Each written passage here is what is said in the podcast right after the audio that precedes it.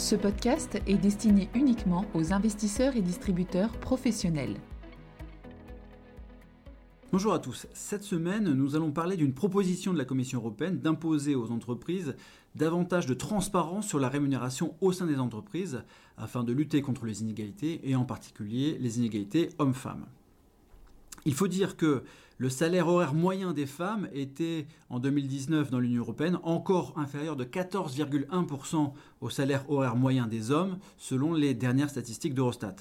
C'est un écart qui s'est certes réduit sur la dernière décennie, mais à un rythme extrêmement lent si on considère le fait que euh, cet écart était de 16% au début des années 2010. Et euh, si on reste sur le rythme des cinq dernières années, il faudrait 44 ans pour combler totalement l'écart de rémunération entre hommes et femmes en Europe. C'est évidemment beaucoup trop lent. Alors, il est vrai qu'une partie de l'écart de salaire moyen entre hommes et femmes s'explique par des effets sectoriels ou encore par le, type de, contrat de travail, mais même après avoir pris en considération tous ces facteurs, les deux tiers de l'écart de 14,1% euh, de rémunération entre hommes et femmes restent inexpliqués.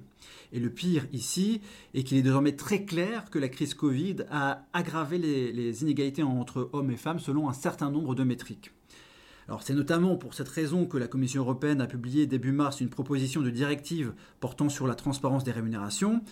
C'est une euh, directive qui comprend plusieurs mesures et la plus marquante d'entre elles serait que les entreprises de plus de 250 salariés euh, eh seraient tenues de publier un rapport détaillé sur les écarts de rémunération entre leurs employés hommes et femmes. C'est une mesure qui, au passage, est déjà en place au Royaume-Uni depuis quelques années. Et lorsque ce rapport fera apparaître un risque élevé d'inégalité salariale injustifiée, des mesures correctives devront être prises conjointement par les employeurs et les représentants du personnel. Et en plus de ça, la Commission demande aussi aux États membres de l'Union européenne de prévoir des mécanismes de sanctions financières.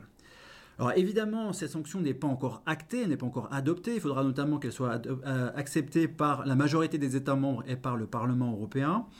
Mais cela illustre quand même que l'outil privilégié pour lutter contre les inégalités salariales au sein des entreprises est celui de la transparence des salaires, et c'est un mouvement qui euh, est global. Aux États-Unis, euh, le Congrès américain a passé en 2010 la loi Dodd-Frank Act qui exigeait des sociétés cotées qu'elle publie chaque année la rémunération du PDG, la rémunération médiane des employés du groupe hors PDG et, le ratio de ces deux chiffres qu'on appelle le CEO pay ratio. Cette loi avait notamment, euh, là aussi, été passée à la suite de la crise financière de 2008 pour satisfaire les demandes de transparence accrue. Et euh, après plusieurs années de consultations et de travaux menés euh, à la SEC, cette loi est finalement entrée en application à partir de l'année fiscale 2018 et depuis, les villes notamment de Portland et de San Francisco ont mis en place des surtaxes pour les entreprises dont le CEO PRHO était trop élevé. Et on peut tout à fait imaginer que d'autres villes ou des États euh, ben, suivent l'exemple de Portland et de San Francisco, ce qui pénaliserait financièrement les entreprises où les inégalités de salaire sont trop fortes.